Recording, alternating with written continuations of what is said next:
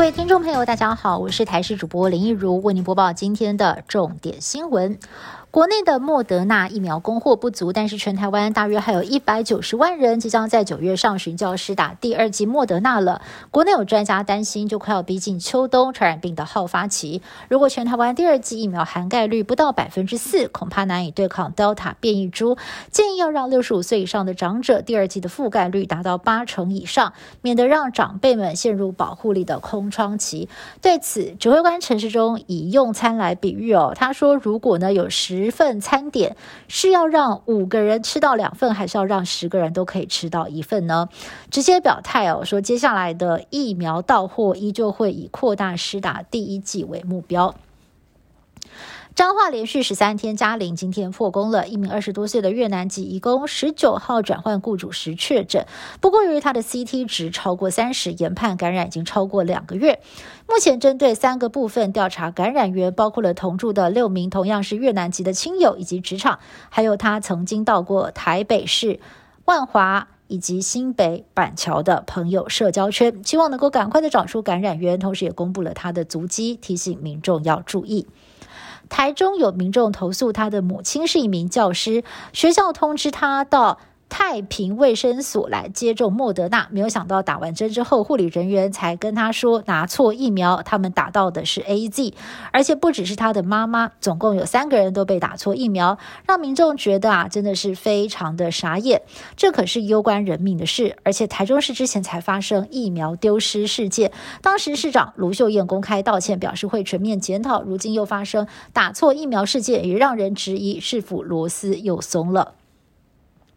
送物资到检疫所给亲人，竟然夹藏毒品。国内集中检疫所入住检查行李非常严格，甚至被民众批评，简直就是把旅客当犯人看。面对批评声浪，卫福部医福会执行长王必胜在今天就在脸书上爆料说，检查严格不是没有原因的，因为光是在十九号单一天，林口跟阳明山的集中检疫所就被查出了有亲人送来的物资内藏毒品。而陈世忠也在记者会上特别提醒，强调火柴、打火机跟烟酒都是违禁品，尤其是毒品更是涉及刑法，民众不要心存侥幸。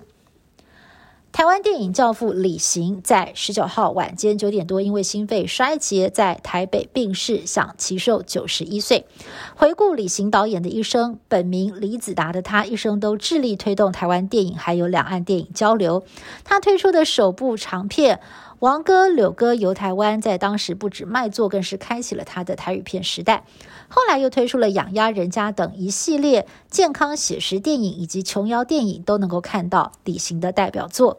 也让他曾经拿下了三座金马奖最佳导演奖以及终身成就奖。尽管拍电影非常的辛苦，但是李行受访的时候曾经表示，拍电影要有马拉松的精神。导演兼好友朱延平哀痛表示，李行是他最骂级的老妈级，而文化部也将会呈请总统明令包养。国际焦点：神学士占领阿富汗首都喀布尔已经满快要一个星期了，但是各国的撤离行动依旧是很混乱。美国国防部长坦诚。无力在喀布尔设立安全通道，难以确保所有具有资格的人都能够撤离。喀布尔机场外挤满逃难的阿富汗民兵，有英国军人对空鸣枪，美军也是频频的发射催泪弹，而现场又有家长把婴儿递给高墙边的美国大兵，希望把孩子送上撤离班机。另外，因为现场混乱，有一名十四岁的阿富汗少女遭到人群踩踏身亡。澳洲女星妮可基曼上周从雪梨飞抵香港拍片，被质疑耍特权，引发众怒。因为雪梨的疫情严峻，她非但不用接受两个星期的强制隔离，抵达香港两天就被拍到上街 shopping。对此，香港当局解释，尼可基曼因为从事指定专业工作，获得港府专案批准豁免隔离，但是他必须要遵守定期筛检以及入住指定地点等规定，而目前并没有发现他有违反豁免条件。以上新闻是由台视新闻部制作，感谢您的收听。更多新闻内容，请您持续锁定台视各节新闻以及台视新闻 YouTube 频道。